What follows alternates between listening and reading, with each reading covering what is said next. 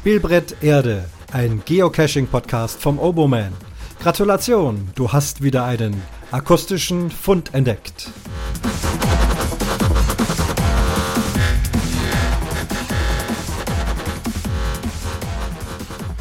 Fund Nummer 53. Ja, jetzt geht's Schlag auf Schlag. Ich hoffe, es ist euch nicht zu viel, aber ihr könnt es ja anhören, wann ihr Lust habt.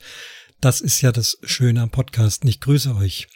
Fund im wahrsten Sinne des Wortes. Ich will kurz berichten über einen neuen Podcast, eigentlich unüblich hier im Geocaching-Podcast, über andere zu sprechen.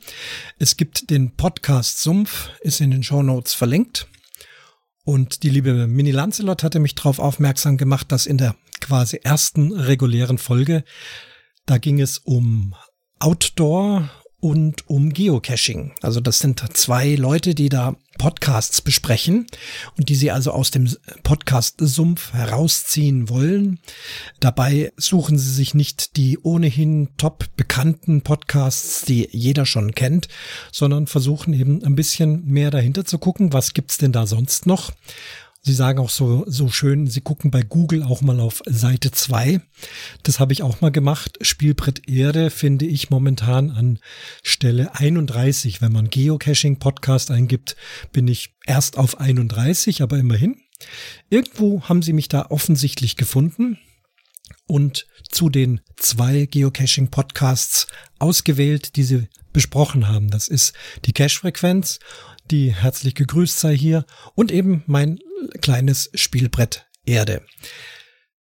Jetzt möchte ich euch aber nicht deswegen darauf hinweisen, äh, um mich noch mehr zu beweihräuchern und dort Lob abspielen zu lassen, sondern ich wollte euch darauf hinweisen, denn in diesem Podcast haben sie nicht nur über die Geocaching Podcasts gesprochen und wie sie sie finden, sondern das ist die Tina, die ist selber Geocacherin und der Maddie, das ist ihr Sprechpartner, der ist kein Geocacher, also ein Muggel sozusagen.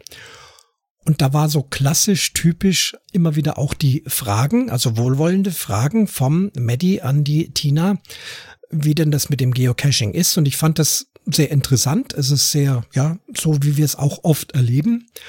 Und ich dachte, vielleicht gefällt euch das. Äh, hört euch diese Folge mal an.